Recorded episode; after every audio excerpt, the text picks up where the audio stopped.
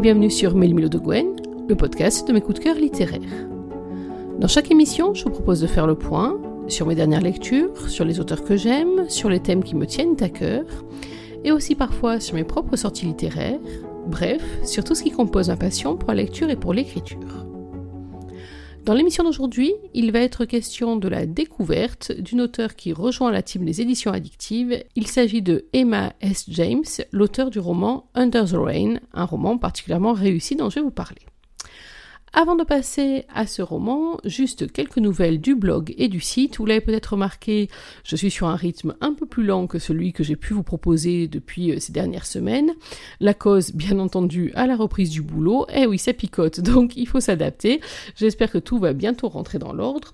Vous avez vu que la semaine dernière, il n'y a eu qu'une émission sur le podcast. Je vais essayer de repasser le turbo pour vous proposer notre rythme habituel.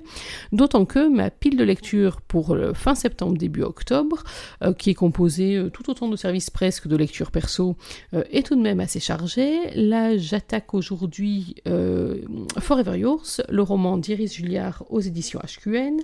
Ensuite, euh, Léana Soal pour les éditions addictives avec juste 10 jours. Ensuite, il y aura Sur les conseils avisés d'une amie, le roman Nos cœurs à vif d'Isabelle Louis, une découverte pour une auteure que je ne connais pas encore. Et puis, il y aura Émilie Jurius avec Basket Rules que je vais attaquer bientôt là aussi. Euh, bien entendu, il y aura aussi la prochaine sortie de Laura Lardadelsky et de Morgan Scheinmer, j'espère ne pas euh, écorcher le nom, pour les éditions Plume du Web avec La malédiction des Atuas, un roman fantastique, j'ai hâte de m'y plonger. Et puis il y aura aussi, ah ouais, j'ai gagné ce week-end, je suis hyper contente. L'e-book de Lauraline Bradern avec Mac 2, une fille dans le viseur. Donc ça va être dans les lectures qui vont arriver. Et puis bien sûr, je repousse, je repousse, mais je vais vraiment y arriver, j'en ai marre d'attendre. Le troisième tome des larmes de Satan de Gilles Milovaceri. Le testament ligérien de Philippe Fournier. Et puis il y a aussi la série Lise qui m'attend sur le tome 3 et 4. Sans oublier vers la fin du mois, mais là je ne vais pas vous y en dire tellement plus, je lui laisse la primeur, la nouvelle sortie d'une auteure que je suis tout particulièrement et donc je suis très très très heureuse de savoir qu'il y a un nouveau titre qui sort, mais là je vous en dis rien de plus parce que je lui laisse la joie de vous annoncer ça.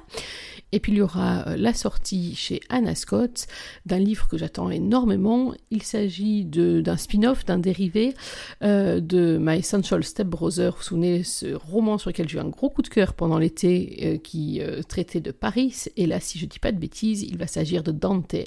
Et donc voilà, voilà.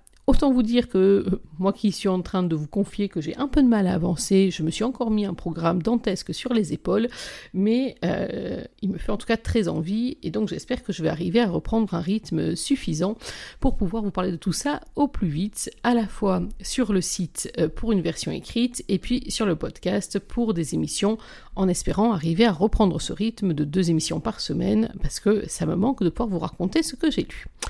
Aujourd'hui, donc, ce que j'ai lu, c'est Under the Rain de Emma S. James, et c'est un roman. Alors, c'est un roman sur lequel j'ai eu un coup de cœur avant même de le lire. Je vous avoue tout. D'abord la couverture. Je sais pas si vous avez en vue cette couverture avec ce couple sous la pluie.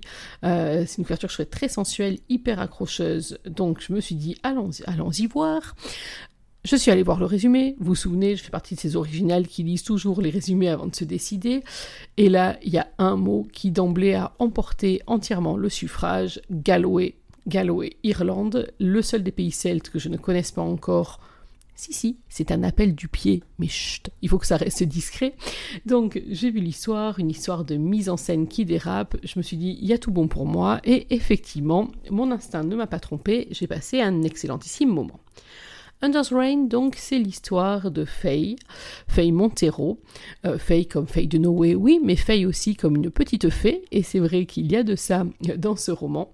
Faye Montero, donc, une jeune auvergnate qui approche des 24 ans, qui a décidé de quitter son Auvergne natale euh, pour s'enfuir pratiquement en Irlande, à Galway donc précisément, pour fuir une grosse désillusion. Vous en apprendrez plus pendant le roman, donc ne comptez pas sur moi pour croquer le morceau. Dans ses bagages, elle embarque sa meilleure amie, Eve. Alors elles sont à l'opposé l'une de l'autre. Faye est rêveuse, elle est très très très maladroite, c'est un bonheur, en tout cas moi j'ai perdu une partie de mes complexes, c'est bien, merci beaucoup. Euh, elle est euh, passionnée, elle est justement bourrée de complexes et en même temps, par moments, quand on la titille un petit peu trop, elle est capable de s'extérioriser, qu'il s'agisse de mettre un pain dans la figure euh, d'une demoiselle qui s'en prendrait à son amie Eve ou de relever le défi de certains crétins. Enfin, elle est surprenante. C'est un personnage absolument somptueux. Et Faye et Eve, donc, vont s'installer à Galway pas n'importe où, elle s'installe en colocation chez le beau Noam.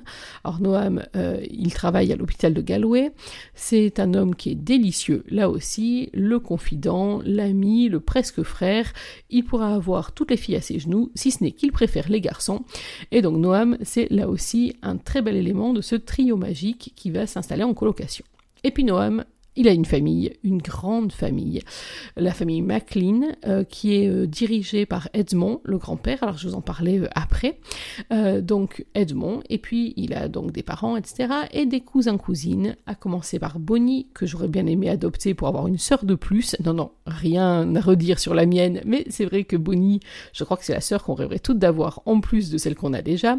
Et puis Jake, qui est un musicien et qui tient le pub familial, le MacLean, avec son frère Et Caleb, c'est lui le nœud du roman.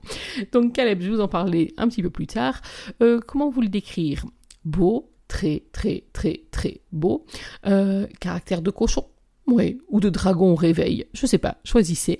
En tout cas, Faye, dès leur première rencontre, a un superbe qualificatif pour lui, crétin. Et c'est vrai que ça lui va pas mal. Alors vous imaginez bien qu'entre la fée sorcière et le dragon, les choses vont partir en explosion. Et vraiment, c'est un roman qui est hyper pétillant. Je vais vous en dire plus. Ceux qui connaissent Mélimo de Gwen le podcast savent maintenant à quoi s'attendre. Oui, c'est l'heure de la lecture. Alors, très difficile de choisir un extrait à vous lire. Non pas que j'ai eu du mal à le sélectionner, mais parce que les, chapitres sont un petit peu longs et que sinon on part pour une émission d'une heure. Alors, ne pensez pas que ça me déplairait, mais quand même, il faut vous en laisser un peu de suspense. Donc, j'ai euh, sélectionné une scène sur laquelle j'ai pris, euh, je crois, le premier fou rire de, ma lecture. Euh, c'est une scène qui se situe au début du roman, enfin dans dans, les premiers chapitres, qui est une scène de confrontation entre Faye justement et euh, Caleb. C'est Caleb qui a la parole d'ailleurs dans ce roman à deux voix. On est au pub, donc au McLean's, et ils se sont déjà rencontrés de manière relativement percutante, plutôt dans la soirée, et voilà qu'ils se retrouvent. C'est donc Caleb qui parle. Dans la soirée, je me dirige vers mon bureau, lorsque je vois la Française sortir des toilettes. Tout de suite, je remarque l'énorme tache ambrée sur ma chemise. Putain, c'est pas possible, comment fait-elle pour être un boulet pareil? Cette nana ne fait attention à rien, une cruche maladroite et alcoolique sur les bords. Je maudis mon cousin d'avoir accueilli cette fille dans nos vies. Elle stoppe net en me voyant devant elle. Si je n'étais pas aussi irrité, je pourrais rire de sa tête de gamine prise sur le fait. Grâce au néon du couloir, je décèle la couleur particulière gris-vert de ses yeux, auréolée de petites taches jaunes autour de ses pupilles. L'innocence qui traverse ses iris me trouble un peu. Je... Tu ne fais attention à rien, aboyai-je sur les nerfs. Ce n'est pas ma faute, tente-t-elle de se défendre. Un mec m'a renversé son verre dessus et. Et t'as quel âge pour rejeter la faute sur les autres? Douze ans? Assume tes conneries, t'es juste un putain de boulet. La colère qui passe dans ses yeux me provoque un effet étrange dans le pantalon. Mon Dieu, je ne suis quand même pas excitée par cette catastrophe. Pour qu'est-ce que tu te prends, tonne-t-elle Je suis pas une gamine. Le ton qu'elle emploie prouve qu'elle n'est pas bien mature. Au contraire. Son petit accent français est agréable à entendre. Je me demande l'âge qu'elle a, 20 ou 21 ans. C'est une gamine, une gamine éméchée qui tient à peine sur ses jambes. Je reconnais que ma chemise lui va bien, enfin, si elle n'était pas recouverte de whisky ou de scotch.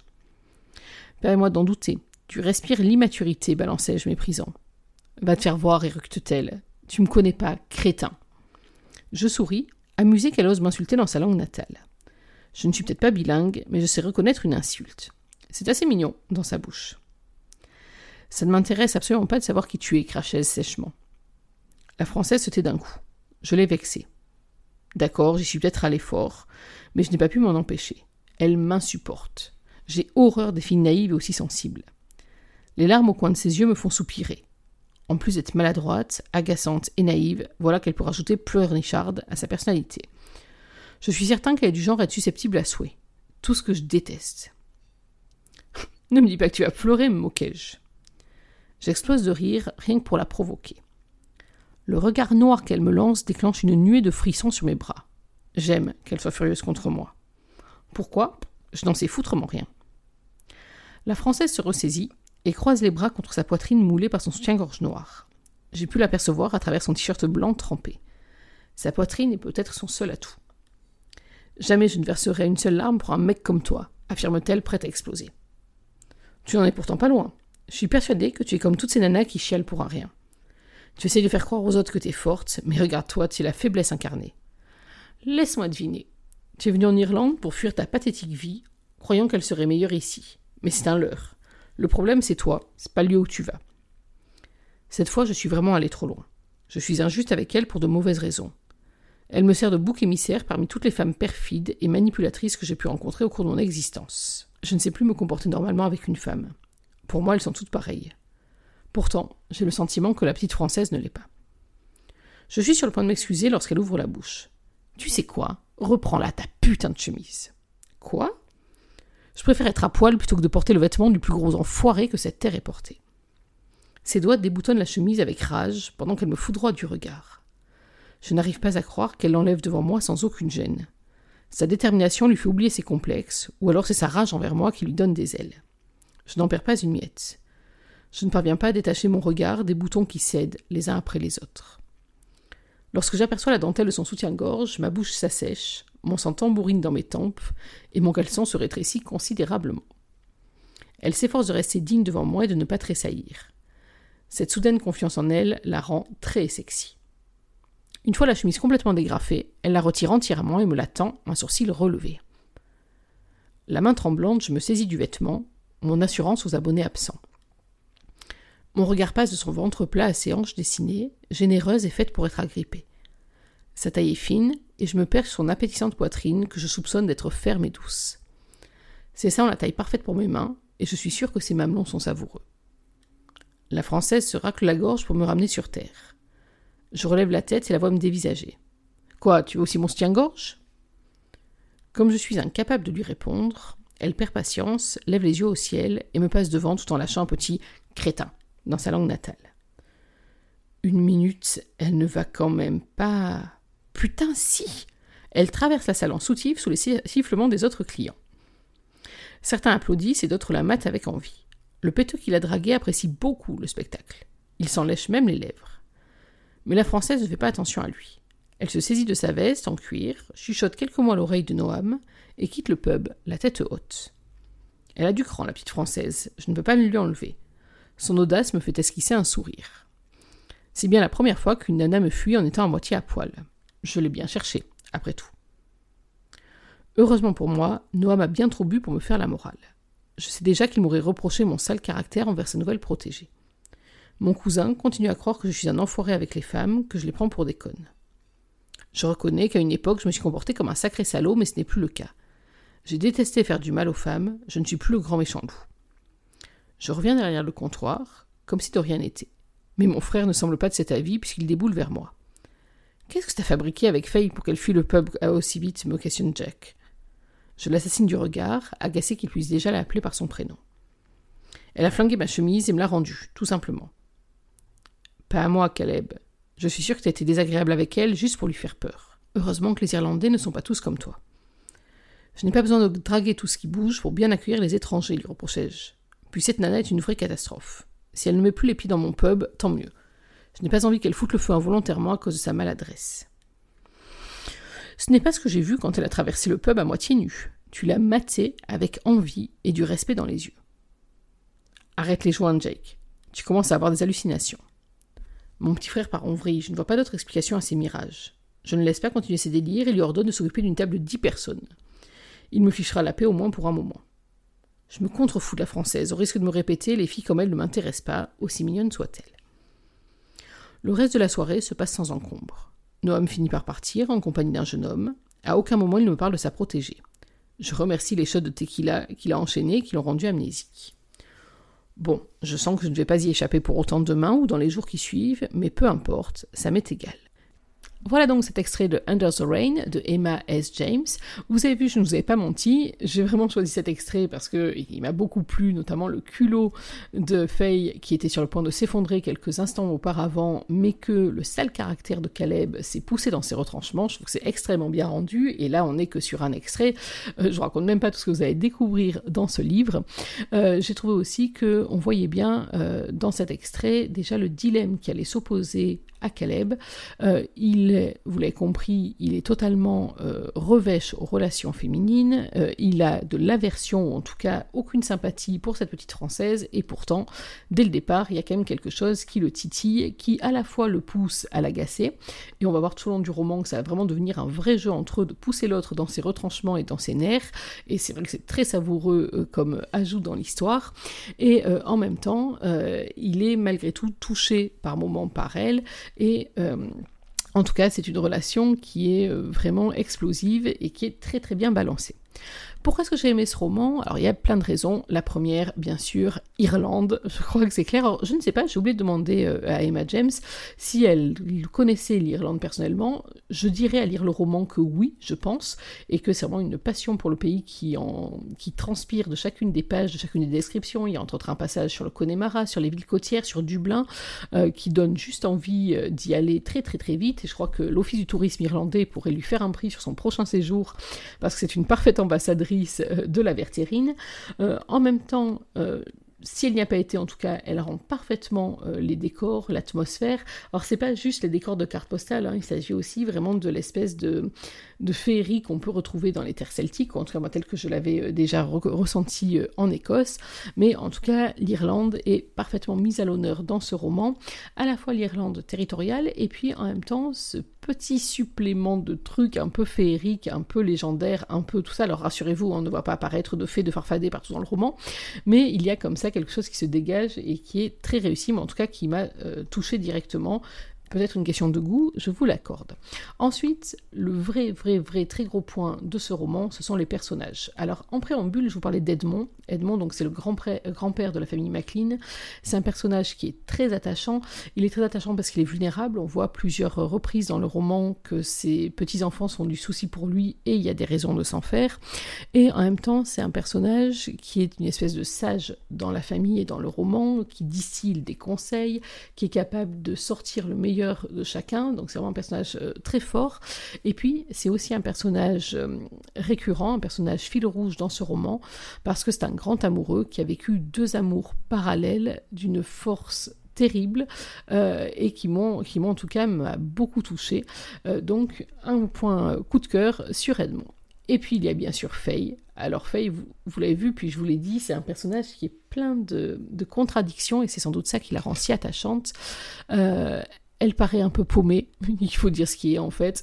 Euh, elle n'a pas choisi son cursus de vie euh, à bientôt 24 ans, elle a du mal, elle a du mal à se positionner dans sa relation, euh, elle est très proche de, de, ses parents, mais en même temps elle a eu besoin de couper le cordon ombilical, elle est facilement déstabilisée parce qu'elle a des complexes, parce qu'elle manque d'assurance. Par moments, elle paraît très très naïve, et puis finalement, pas tant que ça.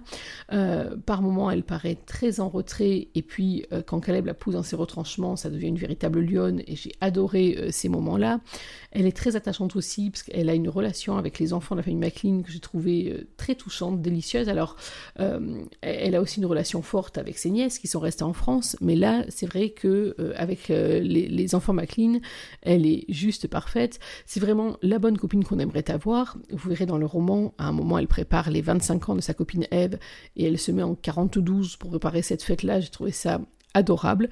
Donc c'est un personnage qui est tout en contraste, tout en, relief, en ombre et en lumière, euh, qui va trouver en Irlande bien plus que juste les six mois de soufflage qu'elle espérait y trouver, et euh, c'est vraiment un personnage parfaitement réussi.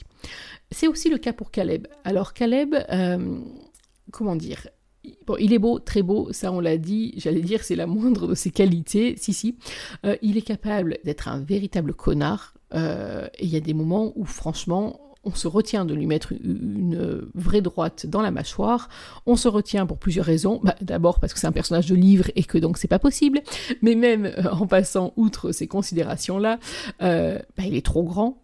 Euh, on risquerait d'y laisser une main. Demander donc à Faye ce qu'il arrive quand on essaye de taper des gens, c'est pas toujours aussi facile que dans les films. Et puis surtout, plus sérieusement, c'est un personnage dont même les moments où il se montre vraiment rude, là vous avez vu euh, dans la scène euh, que je vous ai lue, et il y en a qui sont bien pires que ça, même dans les moments où vraiment il se comporte comme dernier enfoirés, c'est pas qu'on l'excuse, c'est que, et c'est sans doute l'un des atouts que ce roman soit à deux voix, on a nous des clés qui nous permettent de comprendre qu'en fait quand il se comporte aussi mal que ça, c'est pas juste parce que c'est un dragon, c'est aussi euh, parce qu'en fait c'est une manière de, de se protéger lui-même d'un certain nombre de traumatismes qu'il a vécu et auxquels il ne sait pas vraiment faire face parce qu'il n'a jamais pris l'habitude de s'ouvrir aux autres. Et c'est vraiment l'une des clés de ce roman, euh, le fait que Faye soit presque transparente, qu'elle soit capable de dire tout ce qu'elle a sur le cœur, et que Caleb, lui, au contraire, soit autant dans la retenue.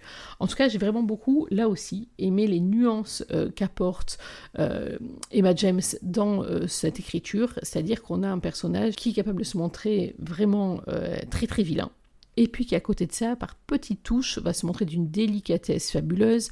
Euh, il est en plus totalement incendiaire, ça on se le cache pas, c'est un roman qui est très très sensuel, et euh, là aussi c'est pas vulgaire, c'est tout en dosage, c'est super bien réussi, donc vraiment euh, un gros gros travail là-dessus, et puis une très grosse qualité et de plumes et d'analyse et d'interprétation, donc c'est vraiment un roman qui est très réussi. On pourrait parler, je pourrais vous parler encore quelques heures des différents personnages. Alors de Noam, je vous en ai parlé en préambule, mais aussi d'Eve. C'est vrai qu'à un moment dans le roman, vous verrez, euh, oui, vous verrez, parce que je ne doute pas un instant que vous allez le lire, ce roman, bien sûr. Vous verrez que Eve, à un moment, part complètement euh, dans un sens que je n'attendais pas, et j'ai eu très peur de ce qu'elle est arrivée après. Et puis, là aussi, gros talent de l'auteur pour faire rebondir Eve euh, à un instant où il faut, où il n'y a pas le choix. Donc très très beau, euh, très très belle réussite là-dessus.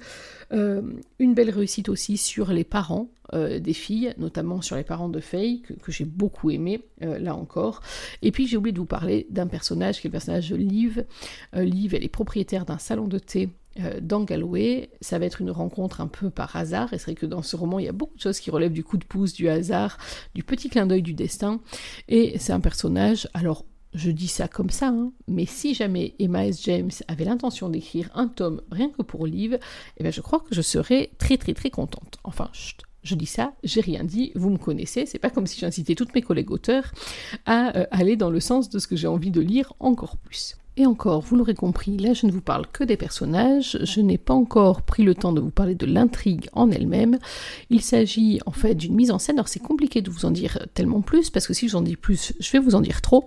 Tout ce que vous devez savoir, c'est qu'à un moment de l'histoire, Caleb et Faye vont être obligés de jouer au faux couple pour euh, s'arranger l'un et l'autre finalement, euh, mais entre le jeu qu'ils doivent mettre en place, qui doit bien sûr être crédible aux yeux de leur famille, l'attention sensuelle et sexuelle qui crépite entre deux, et puis toutes les provocations et même qui c'est une certaine compatibilité, les choses vont vite dégénérer. Mais ça, c'est sans compter, bien entendu, à la fois sur le caractère de Faye et surtout sur les hésitations et euh, sur les craintes, sur les doutes de Caleb, des doutes et des craintes qu'il exprime non pas avec des mots, comme tout le monde, mais en se montrant par moments totalement soit froid, distant, soit carrément odieux, et donc l'intrigue va connaître un certain nombre de rebondissements, en partie liés à cette interaction irrépressible et en même temps contre laquelle tous les deux luttent avec tout ce qu'il faut de quiproquo, d'incompréhension et de mauvais dosage pour rendre la relation, qui n'en est pas une, soi-disant entre Caleb et Faye, totalement explosive.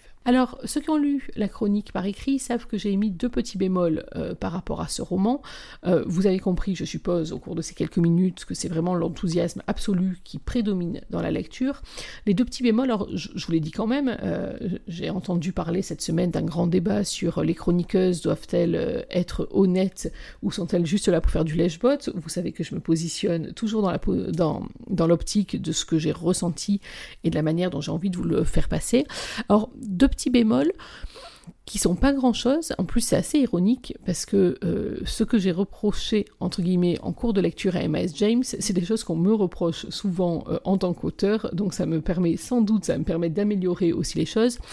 Il y a par moments, alors c'est vrai que c'est un peu la difficulté pour l'auteur, quand on écrit ce qu'on aime, et c'est vrai que là on ressent toute la passion d'Emma James dans son roman, on a tendance parfois à se laisser un petit peu embarquer par un certain nombre de choses, et là c'est vrai que, euh, par exemple, l'exemple qui me vient le plus à l'esprit, euh, on sent que l'auteur a une passion pour Alfred de Musset, alors ça me gêne pas, ça me gêne pas moi aussi, mais c'est vrai que par moments il y a des petites digressions comme ça sur les œuvres d'Alfred de Musset, euh, qui m'ont fait un peu grincer les dents, non pas qu'elles soient pas bonnes, ou non pas qu'elles soient inintéressantes, bien au contraire, mais c'est juste parce que l'histoire est tellement intense, elle est tellement dense, il y a tellement d'éléments que j'avais presque envie de lui dire non, non, mais Alfred de Musset, on en parle à la fin autour d'un café ou d'une bière, mais s'il te plaît, reviens à l'intrigue. Voilà, c'est plus dans ce sens-là qu'il y a eu ce petit bémol. Le deuxième petit bémol, il concerne en fait le rythme euh, de l'intrigue et notamment le rythme des rebondissements. Euh, c'est vrai qu'il y a des moments où j'aurais peut-être aimé qu'on aille un peu plus vite euh, à l'essentiel, donc ça revient un petit peu à la première critique, mais ceci dit, en toute honnêteté, je suis incapable de savoir ce qu'il aurait fallu enlever, c'est-à-dire qu'en fait, tous les éléments qui sont là sont juste euh, parfaitement en place, totalement maîtrisé, enfin tout y est. Euh, je crois juste que, alors que j'ai l'habitude d'écrire des gros pavés, j'ai peut-être perdu l'habitude de, lire euh, des livres qui n'aillent pas directement à l'essentiel et que j'ai été un petit peu, alors c'est très très bizarre, mais un petit peu déstabilisée finalement du fait que Emma James fasse exactement ce que j'aime faire quand j'écris, c'est-à-dire prendre son temps et se donner la possibilité d'avoir un roman qui en fait se développe à son rythme et avec une grosse cohérence euh, parce qu'elle enfonce bien le clou sur les personnalités des, personnages. Donc vous l'avez compris, en fait c'est une critique qui n'en est pas vraiment une, c'est vraiment un tout petit bémol, mais ça n'a en rien gâché mon plaisir, puisque même au contraire, euh, j'aurais bien repris pour encore un long moment de l'histoire, que ça soit sous forme de spin-off avec les personnages secondaires, ou même que ça soit euh, sur Faye et Caleb. Vous l'aurez compris, c'est donc un avis extrêmement positif euh, qui domine sur ce Under the Rain. Les deux petits bémols que je vous ai euh, précisés par honnêteté intellectuelle sont vraiment juste euh, des babioles qui m'ont interpellé pendant ma lecture, en tout cas rien qui n'ait nuit au plaisir que j'ai pris à dévorer ce roman jusqu'à des heures très très très très précoces de la matinée de samedi. Ça a vraiment été un grand moment de bonheur et moi pour ma part, je sais que Emma James fait partie maintenant des auteurs qui sont marqués sur ma liste de c'est quand la prochaine sortie. J'espère que la prochaine sortie concernera d'autres personnages du clan MacLean et assimilés, ou au contraire qu'Emma James emmènera totalement ailleurs. Quoi qu'il en soit, elle peut compter sur ma lecture attentionnée parce que j'ai vraiment passé un très bon moment et je suis ravie d'avoir pu découvrir cette nouvelle auteure qui rejoint la team des auteurs addictives. Et bienvenue parmi tous. Cette émission touche maintenant à sa fin. J'espère que vous avez pris autant de plaisir à l'écouter que ce que j'en ai pris à la composer.